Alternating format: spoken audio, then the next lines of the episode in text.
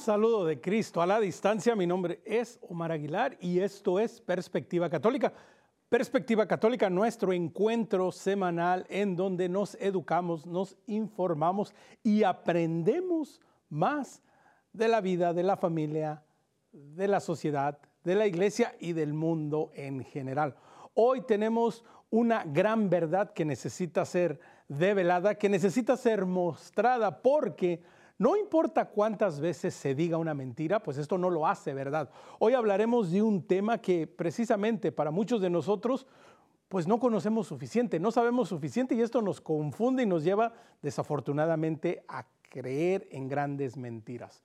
El tema del día de hoy en perspectiva católica es Papa Pío XII y la Segunda Guerra Mundial cuál fue su participación, cómo respondió la iglesia a este gran reto y cuáles son las grandes mentiras que se han contado tiempo después y que hasta hoy en día tristemente siguen vigentes. Para esto nos vamos a trasladar hasta el otro lado del Atlántico. Quiero darle la bienvenida en primer lugar desde Barcelona, en España, a Rodolfo Vargas. Rodolfo, gracias por aceptar la invitación a Perspectiva Católica un gran placer y un privilegio de poder hablar sobre este gran papa que fue Pío XII y cuya memoria se ha de reivindicar en tiempos en que desgraciadamente hay tópicos y hay desinformaciones.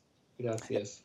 No, gracias a ti. Exactamente, reivindicar la verdad. Creo que debería de ser el subtítulo del programa del día de hoy. Y en España también, en la capital, en Madrid, quiero darle la bienvenida a José Luis Orella. José Luis, bienvenido a Perspectiva Católica. Nada, es un placer estar aquí con vosotros. Es una gran alegría tenerlos a ambos. Y bueno, Rodolfo, de entrada, vayamos directo al grano. Primera pregunta, la pregunta obvia, la pregunta con la que tenemos que iniciar. Papa Pío XII, pero primero que nada conozcamos al hombre detrás del Papa. ¿Quién fue Papa Pío XII? Cuéntanos un poco de el principio, de dónde nació, de dónde viene de este gran hombre. Sí, por supuesto, y considero que esta mm, pregunta es muy, muy importante porque ah, a más de 65 años, bueno, 65 años de su, de su muerte, muy pocos católicos conocen hoy la figura de este Papa, que sin embargo es, eh, considero que es la figura más importante en el mundo eclesiástico del siglo XX. Eh, Eugenio María Giuseppe Giovanni Pacelli nació en Roma el 2 de marzo de 1876. Era, pertenecía a una familia tradicionalmente ligada a la Santa Sede, de hecho su padre Marco Antonio Pacelli había sido el fundador del Observatorio Romano, que es el periódico, digamos, oficioso de la Santa Sede, no es el órgano oficial, es el oficioso donde se publican las noticias que la Santa Sede considera que deben difundirse. Eh, desde muy pequeño sintió oh, una inclinación por las cosas eh, sacras y de hecho oh, su educación fue todo lo menos que clerical, porque su padre lo puso en el liceo Ennio Purino Visconti, que no, se, que no pertenecía a la iglesia y que al contrario tenía una plantilla magisterial de tendencias más bien anticlericales. Recordemos que esta es la época en que estaba ardiente la cuestión romana, la cuestión romana, eh, que se había producido a raíz de la eh, entrada de las tropas garibaldinas en Roma el 20 de septiembre de 1870, habían usurpado el poder del Papa, le habían arrebatado los estados pontificios y a Italia se había apoderado de estos territorios. Entonces eh, se había creado, sobre todo en Roma, una, eh, como dos partidos, ¿no? El partido de, los negros, que eran los, eh, los partidarios del Papa, y el de los blancos, es decir, de la Casa de Saboya. Pero bueno, la cuestión es que él ya desde el principio manifestó una grandísima ah, penetración ah, de, pensamiento.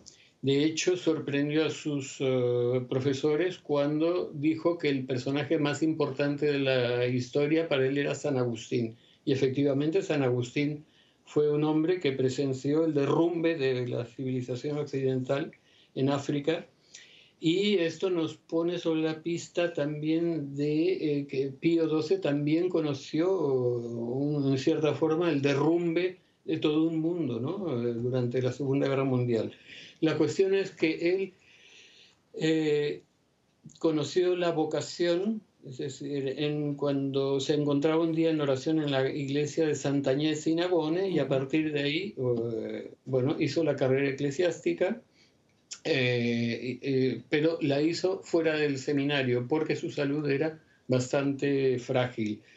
Entonces, eh, él estudió también en el Almo Colegio Capránica, que era uno de los más prestigiosos centros de formación de sacerdotes y de futuros diplomáticos, en la Universidad Gregoriana, y en la Pascua de 1899 fue ordenado sacerdote en la capilla borghese de la Basílica de Santa María la Mayor, eh, que tendrá una importancia muy grande, ¿no? Mm. Porque él, celebró la misa delante del altar de la Madonna Salus Populi Romani, que en su vida tuvo una gran importancia y a la que llegó a coronar canónicamente en el año santo mariano.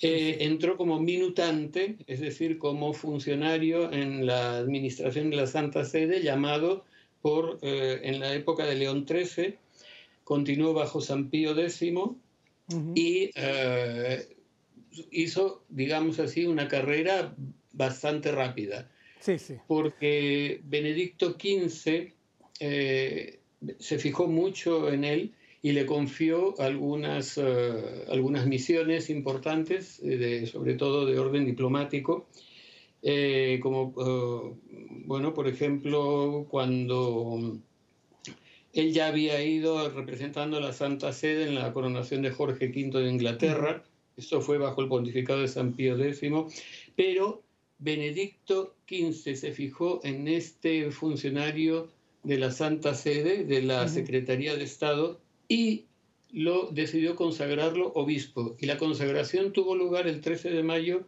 de 1917, que curiosamente era exactamente el día en que la Virgen de Fátima se aparecía por primera vez a los pastorcitos.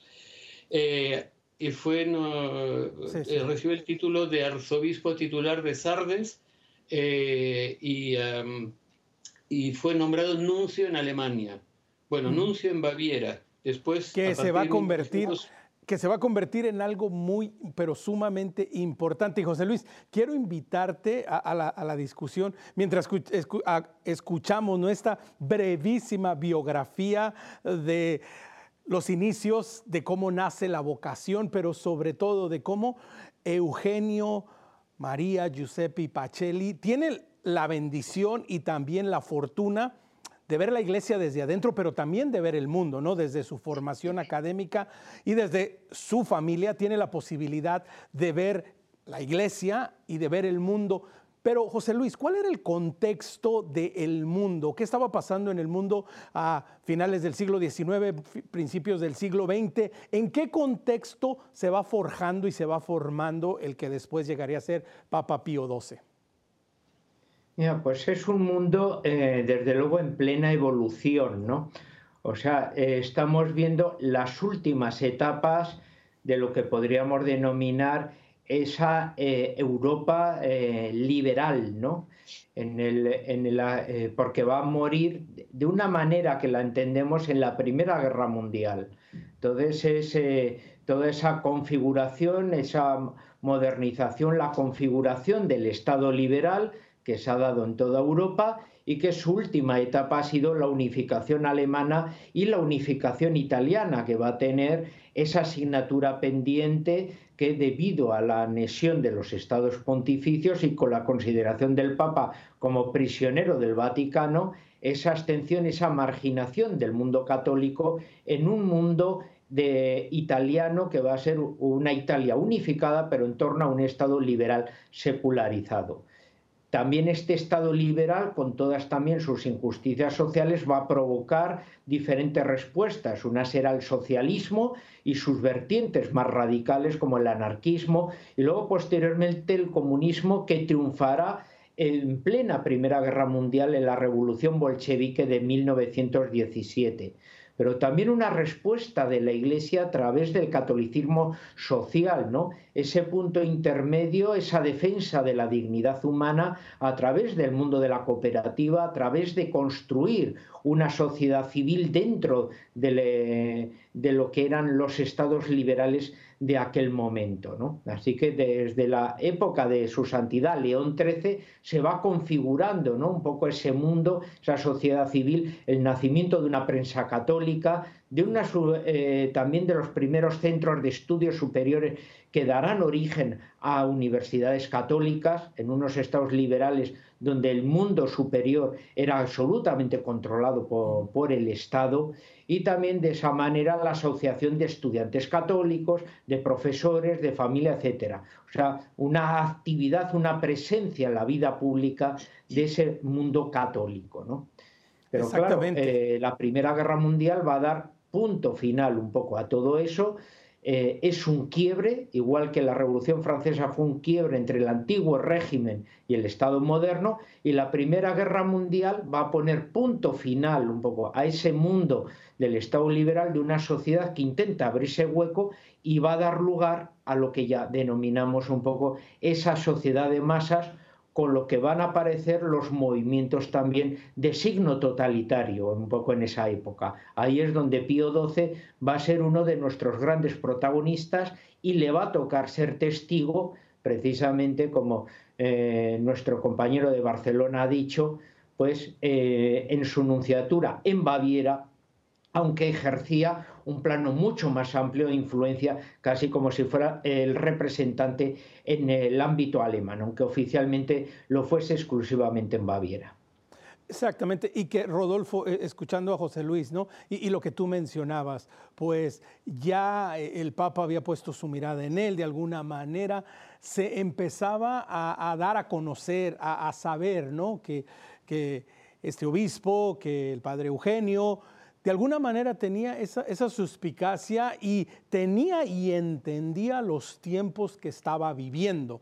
Estos grandes cambios de los que José Luis nos hablaba ¿no? en, toda la Europa, estos cambios que se suscitaban, ah, todo esto que sucedía, pero más sin embargo él ya tenía y poco a poco iba formando y se iba forjando, ¿no, Rodolfo? Efectivamente. Bueno, él, eh, como he dicho, es nombrado nuncio en Baviera, primeramente en 1917, y eh, él tiene oportunidad de vivir los últimos días del reino de Baviera, de la monarquía de los Wittelsbach. Eh, él era allegado a Luis III de Baviera, que fue el último rey, y de hecho le tocó vivir la revolución en bolchevique en Baviera.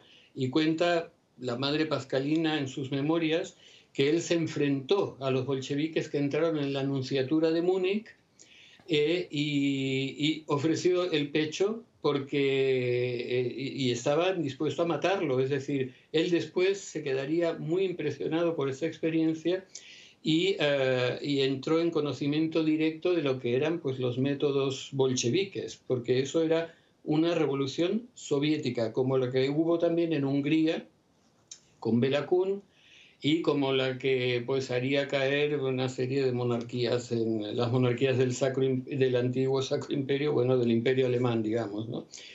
Eh, posteriormente él en 1920 además de Baviera se le nombra nuncio en Berlín y como nuncio en Berlín eh, visitando a Guillermo II Guillermo II eh, expresó que Pacelli era el modelo de prelado romano, distinguido, inteligente y preparado. Y, esto realmente fue así. Es la impresión que Pacelli dio siempre, sea como nuncio, sea como cardenal y sea como papa. Eh, y él estaba tan al tanto de todos los movimientos que, que, eh, existían en ese momento, en ese momento de efervescencia de la, de la primera posguerra, hasta el punto que un día visita la Anunciatura, según cuenta la Madre Pascalina, un, un, señor, un, un, hombre que le trae un libro y este libro era Mein Kampf. Eh, obviamente estamos hablando de Hitler. El nuncio tomó el libro, lo leyó y cuando lo terminó, porque es de los únicos, de los pocos políticos de ese tiempo que se leyeron todo el libro y que entendieron el peligro que constituía su autor. Y ah, él al final del libro dijo, esto es una basura. Entonces él estaba al tanto de todos los movimientos, de, todo, de tanto de uno como de otro signo, y por lo tanto era una persona bastante informada y bastante preparada y sobre todo con criterio. Exactamente, ¿no? Y que le tocó precisamente, ¿no? Vivir eh, este, este mundo, José Luis, después de la primera, de la gran guerra, ¿no? En donde estaba Europa convulsionada, exactamente lo que había pasado en la Rusia, la revolución, todo lo que se estaba viviendo en diferentes partes de, Europa y que le toca a él, providencialmente pudiéramos decir, José Luis, estar en Alemania y vivirlo ahí esta etapa. Por supuesto, porque Múnich va a ser un poco la la cuna un poco de ese nazismo que además va a coger una gran fuerza por la experiencia, como bien se ha dicho antes, de esa proclamación ¿no? de una república popular bávara que tuvo sus rehenes, que tuvo eh, sus muertes y que eh, habían tenido muchos de ellos esa experiencia eh, real de lo que podía significar una revolución de, signo comunista en aquellos momentos, pues como había triunfado en Rusia y como triunfó durante unos meses con la República Popular Húngara de, de ¿no? Y cómo se extiende a través de la revuelta espartaquista en Berlín o esas otras experiencias en una Alemania derrotada después de la Primera Guerra Mundial. Estamos hablando de una sociedad alemana muy avanzada, secularizada, derrotada con un nacionalismo germano herido, tengamos cuenta que está como viviendo una adolescencia política, una Alemania recién unificada y que está con unos niveles de mayor desarrollo social que otros países, pero en cambio muy herida por haber sufrido una gran derrota militar con más de dos millones de, muertos militares, ¿no? porque la Primera Guerra Mundial es la primera guerra moderna con movilización total de recursos y que todo el mundo se ha sentido afectado por esa guerra y que tiene muertos y que tiene heridas en torno a ello. ¿no? Al final, esta sociedad herida nos va a plantear diversos aspectos que van a ser los determinismos, la gente que se va a radicalizar y va a poner su confianza en un comunismo revolucionario y en el determinismo que provoca la lucha de clases como si fuera la ley motora de la historia, pero por otro lado también ese nacionalismo herido, muy vinculado en muchos casos a un nacionalismo de tipo folkis, como biologicista que pone eh, verdaderamente su pasión sobre eh, una interpretación falseada de lo que es la raza, el sentido de la biología, va a poner su punto de vista, que va a ser el de Hitler, en la lucha de razas como si la lucha de razas, el determinismo eh, y la jerarquización de las razas fuera verdaderamente el leitmotiv, la ley que moviliza un poco la historia. Como vemos, tanto el comunismo como el nazismo son movimientos muy diferentes, pero movimientos que se les puede entender en ese aspecto por las similitudes un poco paralelas que un poco tienen, como movimientos también totalitarios que van a tener la visión de crear una nueva sociedad en la cual la dignidad de lo humana va a estar supeditada un poco a esos nuevos dioses, se puede decir, tanto eh, el Estado secularizado de la lucha de clases, la dictadura del proletariado o la creación un poco del prototipo de esa raza perfecta que estaría a través, se puede decir casi de unos condicionamientos biologicistas, casi proporcionado por las leyes un poco del darwinismo social, un poco ese, ese intento de crear una sociedad aplicando lo que van a ser los grandes ataques a la dignidad humana. ¿no? Exactamente, y que Rodolfo, ¿no? que ya ustedes lo han compartido brevemente, que de alguna manera tiene ese, ese primer gran punto de partido en la Revolución Francesa y que llegamos a, la década de los 30 en, esta Europa, que poco a poco está llegando como al culmen ¿no? de reemplazar a Dios, de reemplazar la religión por este, por este humanismo ultrasecularizado y que como tú lo mencionas, Rodolfo, le toca al obispo Pacelli, le, le toca a, él estar ahí presente y participar, algo que mencionas, tiene la labor de ser nuncio apostólico, de ser de alguna manera ¿no? el emisario del Papa, de hablar, de participar, de escuchar. Pero cuéntanos un poco, ¿cuáles eran las funciones de él como nuncio apostólico? ¿Tomaba decisiones, escuchaba, preguntaba, opinaba? ¿Qué era un poco de lo que él hacía en este día a día de ser el nuncio? A ver, eh, la anunciatura de Pacelli es eh, especial, primero porque eh, efectivamente la, la primera, él ya es nuncio en guerra, es decir, Alemania estaba en guerra el año 14 y había estallado la guerra, por lo tanto, la labor como nuncio normal, que sería la representación pontificia, eh, y digamos todo lo que significa la representación, es decir, las recepciones, etcétera, obviamente estaban bastante mediatizadas por esta situación. Entonces su labor, que le encomendó especialmente Benedicto XV, fue la de prestar auxilio a los prisioneros de guerra. Entonces el Papa Pacelli, eh, bueno, perdón, Eugenio Pacelli, el nuncio Pacelli, eh, iba a los campos de detención, iba a ofrecer siempre el consuelo de la Santa Sede y no solo un apoyo espiritual, también un apoyo material.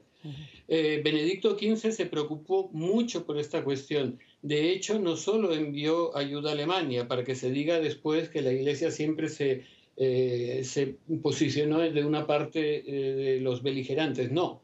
Benedicto XV ofreció a Lenin una caravana de ayuda eh, para la Rusia soviética, sin importar, digamos, eh, las diferencias eh, políticas. Y sin embargo, Lenin bloqueó esta ayuda porque no quería nada del Papa.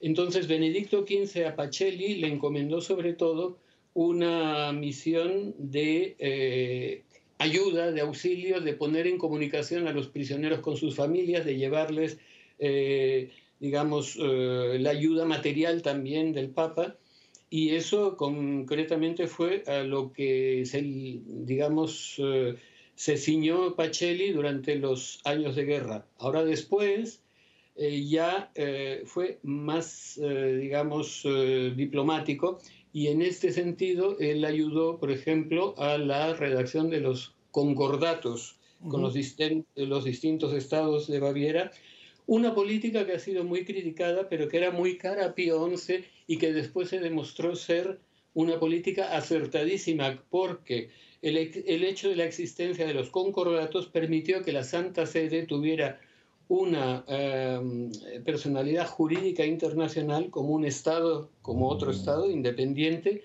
y por lo tanto pudiera eh, estar al abrigo de cualquier invasión o de cualquier violación de territorio, etcétera, etcétera, ¿no?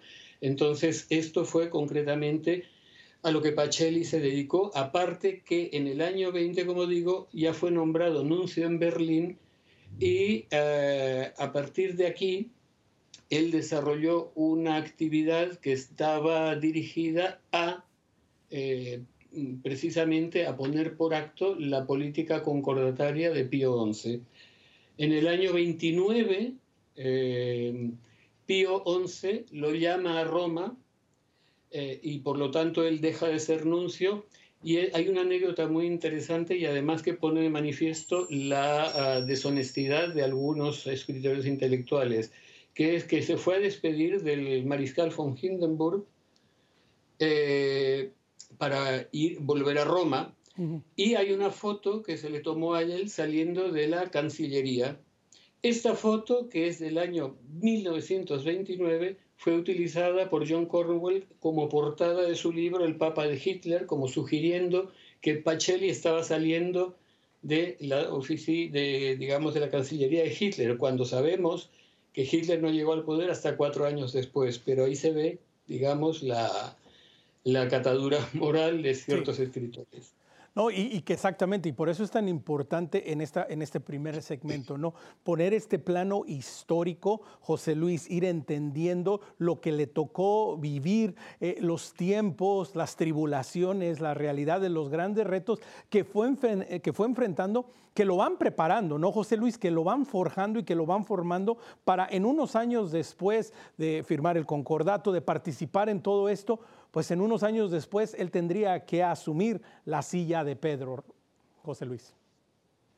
Ahí está, en efecto. Va a ser una de las personas que, bueno, eh, los que creemos en la providencia vemos, ¿no? O sea, la, la, persona mejor preparada en ese aspecto, que veía claramente, había sido testigo directo en su experiencia como nuncio de esa presencia de aquellos movimientos totalitarios. Los había conocido un poco en su germen, se había dado claramente cuenta, debido a un poco a, esa, a ese nivel cultural que él tenía, del peligro que amenazaba a la sociedad. Y él le va a tocar ahora desde un punto, eh, desde luego, de, eh, eh, de, categoría, de, de alzar, intentar tomar un poco esas directrices que, bueno, pues igual que eh, posteriormente, eh, vamos, anterior a él, Pío XI, le había tocado ver en, en, Varsovia esa misma experiencia cuando llegaron los bolcheviques casi a los aledaños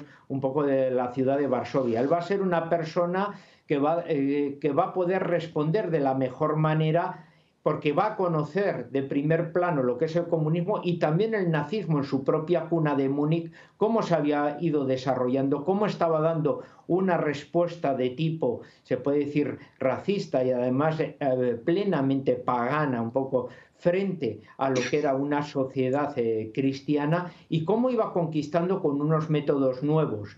Cuando él eh, precisamente tiene que retornar a Roma en el año 29, es, cuando el nazismo va a convertirse ya en un protagonista político. La crisis, el crack del 29, va a dar una gran oportunidad a un nazismo que se va a destacar aparte de su ideología un poco por la manera de hacer política. Una política que va a ir segmentada, va a tener su discurso a los profesionales, a los estudiantes, a los obreros, a las mujeres. Por lo tanto, no es una política en globo en común hacia la, hacia la comunidad nacional, sino que va a subdividir y va a dar a cada colectivo, eh, se puede decir, el mensaje que ellos esperaban que un nuevo movimiento les podía proporcionar. Así que en ese aspecto van a ser discursos muy segmentados que por primera vez se desarrollaba de esa manera y además con una estética, con un atractivo muy fuerte para aprovechar esa sociedad deconstruida, eh, golpeada, para poderla atraer y poderla absorber hacia ese mensaje. Por eso movimientos o como el socialista que que era más que un partido porque tenía una estructura social detrás, va a poder aguantar muy bien ese influjo del nazismo, o el movimiento católico social que por su movimiento sindical, asociativo, cooperativo, va a poder aguantar. Si viésemos un mapa de la Alemania de entonces donde el nazismo coge fuerza, veremos que son las zonas más secularizadas y las zonas donde el catolicismo es más fuerte van a ser las zonas que van a resistir esa presión del nazismo y no va a poder entrar como una fuerza política hegemónica social. Por eso, como vemos, Pío XII va a ser un testigo de excepción y va a poder responder sabiendo racionalmente a qué enemigo era el cual se enfrentaba, porque lo había conocido en su pleno desarrollo. Exactamente, y que eso es algo que veremos en el siguiente segmento, en donde regresaremos y entraremos de lleno a la figura del Papa Pío XII y la importancia de su pontificado durante la Segunda Guerra Mundial. No se vaya, quédese con nosotros. Recuerde, quiere conectar con nosotros, escríbanos a nuestro correo electrónico perspectiva.ewtn.com. Por favor, síganos y dele like a nuestra página de Facebook Perspectiva EWTN. Y recuerde que encuentra todos nuestros programas en formato de podcast en Spotify, nos encuentra como Perspectiva Católica. No se vaya, volvemos en un instante.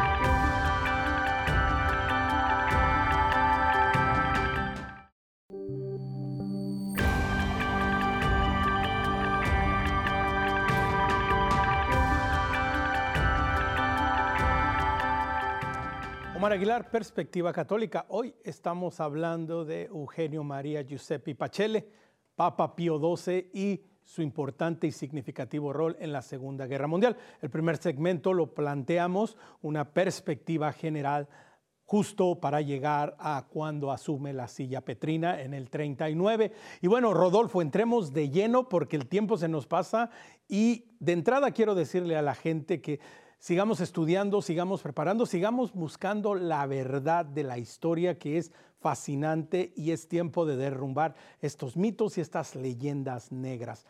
Rodolfo, 1939 asume la silla de Pedro. Sí, de todos modos, solamente un inciso. El pontificado de Pío XII es complementario del de Pío XI y de hecho hay que, eh, quiero hacer unas pequeñas consideraciones porque eh, a Pío XII lo entendemos a partir de su participación como secretario de Estado de Pío XI eh, para, lo, para cargo para el que fue nombrado en 1930. es importante porque las dos facetas del cardenal Pacelli, por cierto, él había sido creado cardenal en el consistorio de diciembre de 1929, y es, las dos facetas de las que quiero hacer una breve reseña es la de la, doctrinal y la diplomática. En la diplomática ya he, eh, ya he hablado de la política concordataria de Pío XI, que insisto, fue un acierto a pesar de que en su momento y posteriormente se le ha acusado de demasiado, digamos, jurídica y diplomática. No, esto permitió a la Santa Sede poder guardar una independencia que después eh, se tradujo en ayuda concreta y consistente a los perseguidos durante la guerra. Y la otra faceta, la doctrinal, es importantísima porque Pío XI y Eugenio Pacelli trabajaron de consuno para lograr, eh, digamos, unos documentos que todavía son válidos, es decir, que tienen toda su vigencia. Que, y estos documentos fueron eh, concretamente mm, tres los principales. Hay muchos más, pero evidentemente los tres principales son la encíclica Cuadragésimo Anno, que, en la cual eh, Pío XI hace un análisis magnífico de lo que es el socialismo la Divini Redemptoris, en la cual eh, se condena el comunismo ateo, y la Mitbrennender Sorge de 1937, en la cual se condena el nazismo, claramente y sin ambajes. Esta encíclica la había redactado el cardenal Michael von Faulhaber eh, a petición del Papa Pío XI y había, la había corregido y había trabajado también en ella el cardenal Pacelli. Entonces, cuando fue eh, difundida, cuando fue mm, hecha pública, que por cierto en Alemania tuvo que ser en los púlpitos porque ya había la censura eh, de prensa, los nazis fueron los que primero vieron que era una encíclica de un papa semita. De hecho, acusaron a Pío XI de ser judío y de un cardenal que era cómplice de los judíos. ¿no? Eh, y esta encíclica Milbrennender Sorge, eh, que levantó tantas ampollas en Alemania, eh, fue para Occidente como una, un baño de, de positivismo, ¿no? En el sentido en que todos felicitaban a Pío XI por la encíclica y él señalaba al cardenal Pacelli y decía, de él es el mérito. Y eso conviene tenerlo presente para cuando el, ya Papa, que fue elegido el 2 de marzo de 1939, eh, desarrollaría una acción discreta pero eficacísima a favor de los judíos y no se le puede acusar de ninguna manera de, haber eh, estado en contra de los judíos. De hecho, cuando fue elegido, al día siguiente, el um, Volkischer Beobachter, que era el órgano del partido nazi, se lamentó de la elección de Pacelli porque eh, lo consideraban un papa proclive a los judíos. Eh, que es sumamente interesante, ¿no? Desde, y él desde antes de ser papa, pues ya había considerado y lo había dicho, pues el nazismo es una basura y los mismos nazis lo corroboran, ¿no? Al ser elegido, lamentarse su elección. José Luis, ¿cómo encuentra ya como papa el Papa Pío XII a Europa? ¿Dónde está Alemania? ¿Dónde está los inicios de la Segunda Guerra Mundial. ¿En dónde estamos? ¿Cuál es la realidad que le toca asumir y tener que enfrentar? Claro, la situación va a ser bastante complicada. Tengamos en cuenta que eh, cuando él ha llegado en el 39, Hitler, por ejemplo, en Alemania lleva desde el año 33 hasta el inicio de la Segunda Guerra Mundial, el 1 de septiembre de 1939, el, nazismo ha subido al poder en 1933 y hasta 1939 ha ido desarrollando su labor de deconstrucción democrática, de ir creando un Estado cada vez más fuerte, más poderoso, más centralizado en torno a la persona de Hitler. Un Estado además que ha ido aprovechando con los ingresos del Estado, ha, ido creando también todo un aparato propagandístico y ha utilizado los elementos como pueden ser las Olimpiadas de Berlín de 1936 para dar una imagen de ese renacimiento alemán como gran potencia y esa imagen que, bueno, a través de una estética fuerte y todo ese mensaje de, de propaganda con el programa de rearme militar, pues va a conseguir revertir las condiciones del desempleo y dar una imagen de una Alemania potente, fuerte y que por tanto, bueno, pues que muchos se sientan pues eh, eh, casi onnubilados un poco por esa fama, por esa imagen que va a tener a Alemania en ese inicio de la guerra, en esa, expansión. Ahí va a ser también cuando va a iniciar poco a poco metiendo la creación de los campos de concentración, de momento como campos exclusivamente de concentración, no de muerte, no de exterminio, eso será durante el conflicto mundial, pero ya es la aplicación de las leyes de Nuremberg, ya es la segregación, el apartheid de la comunidad eh, judía con respecto al resto de la sociedad, es la prohibición de los matrimonios interraciales es ese absolutismo eh, creado de que hay que llegar al prototipo de una raza aria, porque para entender al nazismo se puede decir habría un determinismo con respecto a la casi a la inteligencia. Para ser, eh, tener mayores aptitudes, para tener cualidades, se tiene que ir a, ese acercamiento a una raza pura de tipo nórdico o, ario. Y por tanto hay que prohibir todo el mestizaje, hay que procurar una endogamia racial entre los pueblos germánicos para ir llegando a ese prototipo de perfección, eliminando y discriminando al resto de los pueblos raciales y a los judíos ya no es que se les vea como un pueblo inferior, sino que se les va a dar casi el calificativo de ser una especie como de parásito social que por lo tanto como tal debería ser eliminado para que el cuerpo y, la, nación, el espíritu nacional alemán pueda resurgir con una sana, eh, con una sana salud. Mm, vemos un poco los ejemplos, vemos el lenguaje, se puede decir casi eh, eh, eh, de ganadería e incluso de sanidad, que va a ser utilizado en los discursos políticos y que va preparando a la sociedad alemana poco a poco en los momentos de la guerra para lo que va a ser ya el momento final, ¿no? La eliminación de una comunidad étnica absoluta, algo que difícilmente se había visto en la historia recientemente, ¿no? Sí, que exactamente, y, que Rodolfo, eh, escuchamos los retos y las realidades con las que se enfrenta, que, están a la puerta, que está a punto de estallar la guerra y que va a tener que responder. Y obviamente, pues no podía responder como un Estado-nación, como con una fuerza militar, sino que como bien decías y comenzaste a decir, Rodolfo, empieza a trabajar, tal vez no vociferándolo, tal vez no gritándolo, pero de manera concreta y de manera directa, ¿no? El Papa Pío XII sabe lo que le viene, sabe lo que le viene no solo a él, no solo a la iglesia, pero al mundo entero y de alguna manera empieza a trabajar. ¿Cuáles son estas acciones que el Papa empieza a tomar? ¿Qué es lo que empieza a hacer? Que en el momento, de nuevo, pues no es algo vox populi, no todo el mundo lo sabe, pero que sin embargo son concretas y son en busca del bien. Bueno, eh, solamente un inciso que además el Pío XI también condenó el fascismo, en Non abbiamo bisogno. Eh, Pío XII se encontró, hizo todos los esfuerzos para evitar la guerra, el testigo es el radiomensaje del 24 de agosto de 1939, en que dijo, todo se puede ganar con la paz y todo se pierde con la guerra. eh, la, acción de Pío XII fue una acción, digamos, discreta.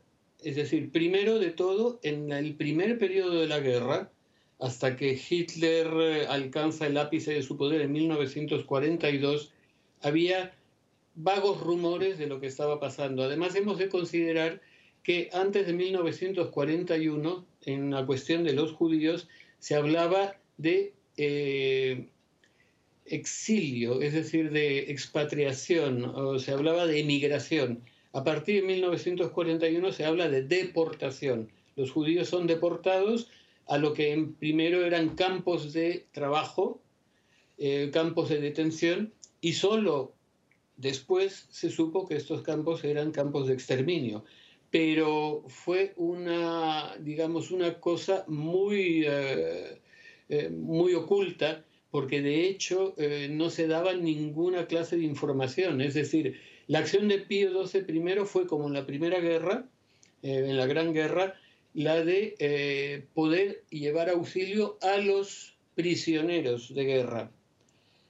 Eh, la Wilhelmstrasse, que era la Cancillería alemana, eh, no quiso saber nada de esto, no daba ningún dato, ni siquiera la Cruz Roja, la Cruz Roja y la Santa Sede, que fueron los que más se movieron para activar una acción positiva en favor de los prisioneros de guerra, en busca simplemente, por ejemplo, de informaciones. Las familias acudían al Papa y a la Cruz Roja para saber de sus parientes, qué había sido de ellos. Y el Tercer Reich se mostró inflexible en esto. De hecho, un funcionario del Ministerio de Asuntos Exteriores, al cual había acudido el nuncio Cesare Orcénigo, le dijo, mire su gracia, ¿no? porque le decían su gracia en Alemania. Eh, no me pregunte más por prisioneros porque es inútil, no va a enterarse de nada y no solo eso, sino que si yo elevo una pregunta al gobierno, eh, estaré, estaré como señalando la existencia de esta persona a la que usted quiere ayudar y será peor.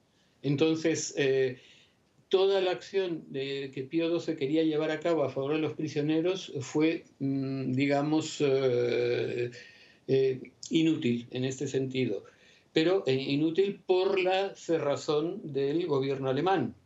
Por otra parte, eh, Pío XII desarrolló una red de asistencia en los sitios que pudo en Italia a través de una de la coordinación con muchas con muchas asociaciones que se dedicaban precisamente a la ayuda de los perseguidos tanto políticos como raciales. Y que eh, escuchando a Rodolfo José Luis, ah, era una situación particularmente difícil porque claro, nosotros volteando 60 años, ¿verdad? Viendo hacia atrás podemos decir, pero ¿cómo que nadie se enteraba? Pero ¿cómo, cómo que nadie sabía? Claro, vivían en un mundo completamente diferente en donde la verdad es estar aislados, ah, la falta de noticias, pues era mucho más fácil que en la actualidad. Y esta es una realidad que a veces, Rodolfo, no acabamos de entender, que en cuanto a la entrega, la salida, el conocer la información, pues se vivía en un mundo diferente en donde sí era posible que no supiéramos que existían campos de concentración, ¿cierto? Bueno, eh, es decir, mm, todos los, todo lo, que envolvía a la existencia de los campos de concentración estaba en medio de una nube de rumores vagos. De hecho, no, como no había ningún, eh, ningún testimonio de alguien que hubiera estado allí o de testigos oculares. Es decir, además, eh, el Tercer Reich había, digamos, blindado las fronteras, es decir, no podía salir ninguna información. Por otra parte, si consideramos que ni Roosevelt, ni Churchill, ni Stalin, que eran aliados, hablaron tampoco nunca del asunto, es decir, no se dieron por enterados. Eh, la Cruz Roja misma había intentado de muchísimas maneras enterarse de lo que había detrás y tampoco la Cruz Roja pudo, pudo saber a ciencia cierta lo que estaba pasando. Cierto es, cierto es que se sabía que la gente que era deportada principalmente a Polonia mm, no tenía un futuro halagüeño, es decir, ya se sabía más o menos que iban a, a, una muerte casi segura. Por otra parte, aquí viene la cuestión famosa de la carta esta que ha salido, que ha sido publicada por Giovanni Cocco, uno que estaba estudiando en los archivos vaticanos, en los cuales se dice que a finales de, 1900, de 1942 la Santa Sede ya sabía porque un sacerdote jesuita, Lothar König, había escrito al secretario del Papa para decirle que había una situación terrible en Polonia, que había un campo de concentración en Belzec, donde se estaba matando casi 6.000 judíos al día y que eh, todos los judíos de media Europa iban para allí.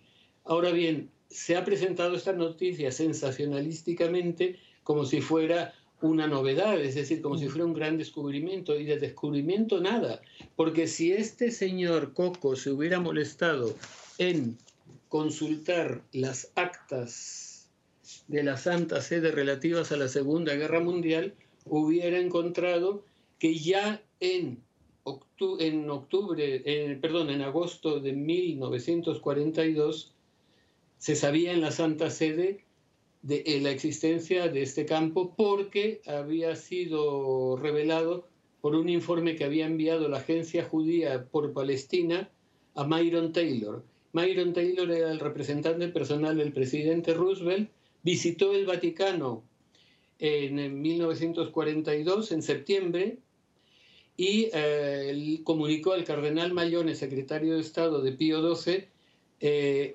el informe de esta agencia judía por Palestina, en la cual se nombraba este campo de concentración que el señor eh, Coco Giovanni piensa que, que no se sabía la existencia. Sí que se sabía la existencia.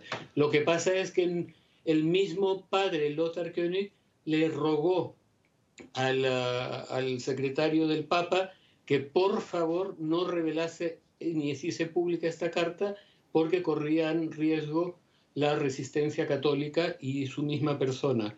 Por otra parte, no había ninguna corroboración por parte de testigos oculares.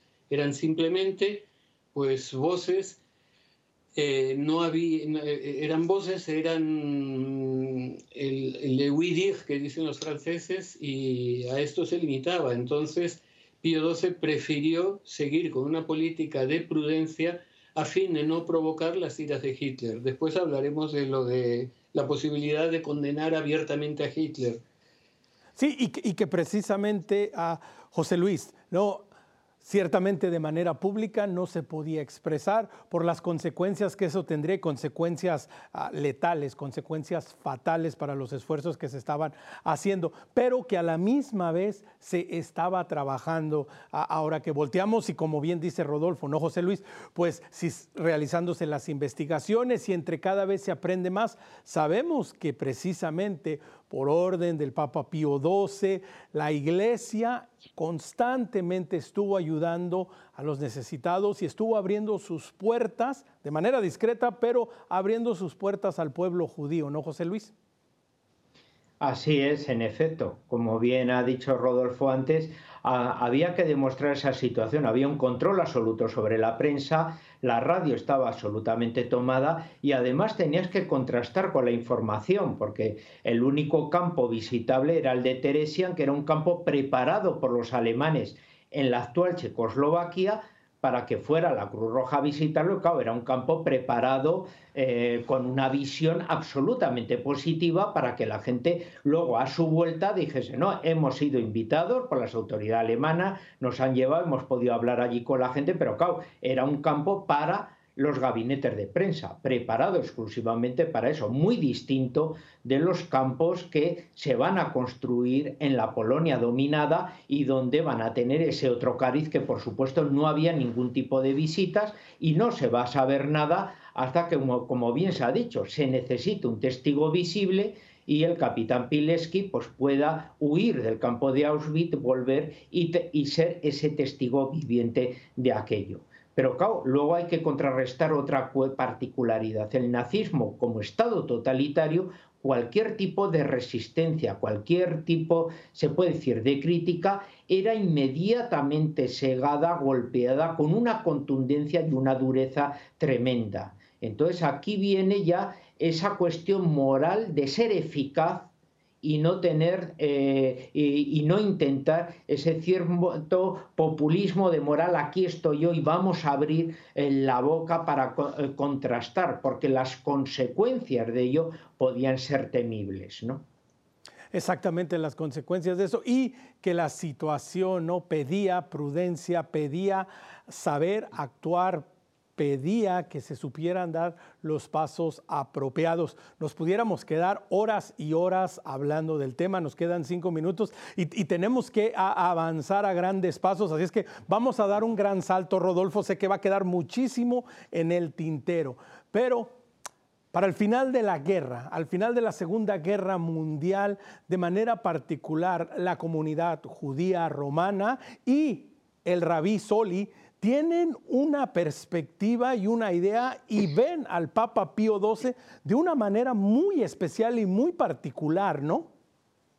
Fue unánime, fueron unánimes las expresiones de agradecimiento de parte de autoridades judías, de autoridades rabínicas eh, y de gente que era extraña a la Iglesia Católica, a Pío XII por haber eh, desarrollado una labor humanitaria bajo la discreción, pero eficaz, que eso era lo que importaba. De hecho, el cónsul israelí Pincas Lápide, en 1967, escribió que gracias a Pío XII, directa o indirectamente, se habían salvado 850.000 judíos de la muerte. Eso yo creo que es bastante importante. Entonces, todo eh, durante, después de la muerte del Papa en 1958 hasta 1963, eh, la fama de Pío XII es intachable, pero viene Rolf Hochhuss en 1963 que en base a una obra de ficción que se llama Le Vicaire o El Vicario, eh, acusó a Pío XII de haber eh, sido connivente con el régimen del Tercer Reich por afinidad o por cobardía, o por las dos cosas. Entonces, desgraciadamente, esta, esta, digamos, leyenda negra ha hecho fortuna y aún hoy tenemos que lidiar con todos aquellos que acusan a Pío XII de no haber sido suficientemente eh, eh, duro con Hitler. Por ejemplo, dicen que tendrían que haberlo excomulgado, ¿no? pero las excomuniones desde el Papa, ya desde la época de Isabel I de Inglaterra, cuando San Pío V les excomulgó no surtían ningún efecto. Napoleón fue eh, eh, excomulgado por Pío VII y tampoco pasó nada. Es decir, inclusive se lo llevó prisionero a Francia. Eh, pero yo le doy la vuelta ¿no? a la tortilla. Es decir, imaginémonos el escenario contrario. Imaginémonos que Pío XII hubiera hablado claramente y hubiera condenado abiertamente el nazismo. ¿Qué hubiera pasado? Una de dos, o se exilaba en los Estados Unidos le habían ofrecido asilo y por lo tanto eh, hubiera escapado o se dejaba atrapar porque Hitler obviamente hubiera invadido el Vaticano. De hecho, había un plan para secuestrar al Papa. ¿Qué habría pasado entonces? Que toda la obra, toda la red de ayuda a los judíos se, había caído, se habría caído y ah, hoy día estaríamos acusando al Papa de haber preferido su gloria personal y su tranquilidad de conciencia a la vida de quizás cuántos miles, cientos de miles o millones de, judíos. Exactamente, una situación bastante difícil y que claro, con el periódico del lunes del otro día, pues todos, ¿verdad? Hubiéramos hecho o hubieran hecho, pero eso no existe. Ah, José Luis, ah, nos queda un minuto, ¿verdad? Pero la importancia de esto, de reconocer que esta falsa leyenda, esta idea de que era el el Papa de Hitler, pues está basado en una mentira histórica, ¿no? Absolutamente, ¿no? Él se comportó de la manera eficaz como debía hacerlo e intentó salvar el máximo posible de, judíos durante la Segunda Guerra Mundial a través de esa clandestinidad. Por desgracia, eh, en eh, Holanda, fue la que le dio. Cuando uno de los obispos protestó de manera pública, se llevaron, la represión fue fortísima, se llevaron hasta los judíos bautizados. Eso dio una prueba de que no se podía tener ese tipo de declaraciones y había que, que trabajar en clandestinidad. Luego ya al final de la Segunda Guerra Mundial entramos en un contexto distinto. Es la Guerra Fría, es la división del mundo y por tanto el comunismo intentará manchar esa imagen impoluta que tiene el Papa, como bien se ha dicho, a través de esa obra del vicario y intentando desde luego reanudar un poco toda esa argumentación anticlerical, muchas de ellas incluso en raíces que habían surgido la propaganda eh, nazi en el periodo electoral que se había utilizado contra la Iglesia Católica. Todo, podemos decir, esa propaganda anticlerical que se había utilizado en aquellos años va a ser ahora reforzada y lanzada contra el Papa para manchar eh, precisamente eh, su imagen, ¿no? Como esa gran autoridad moral que tenía una influencia más allá de las fronteras, aunque no tenía divisiones armadas. Pues quiero darle las gracias a Rodolfo y a José Luis por esta información y realmente esta cátedra en el pontificado y la figura de Papa Pío XII. Y quiero invitarlos a la reflexión. Recuerden, aquellos primeros testigos de primera mano tenían una imagen intachable de la gran labor que hiciera. Solo fue hasta que llegaron voces exteriores que se creó esta leyenda que hoy todavía persiste y que a base de la verdad y de compartir tenemos que ir derrumbando para que se conozca realmente la vida, la labor del Papa Pío XII durante la Segunda Guerra Mundial. Recuerde, si quiere conectar con nosotros, escríbanos a nuestro correo electrónico perspectiva.ewtn.com en Facebook, dele like y síganos en nuestra página Perspectiva EWTN. También estamos en Spotify, en podcast nos encuentra como Perspectiva Católica y en YouTube, en la página de EWTN Español. Ahí está nuestra lista de reproducciones. Quiero darle las gracias por su sintonía y recuerde que nuestra perspectiva siempre sea el amor.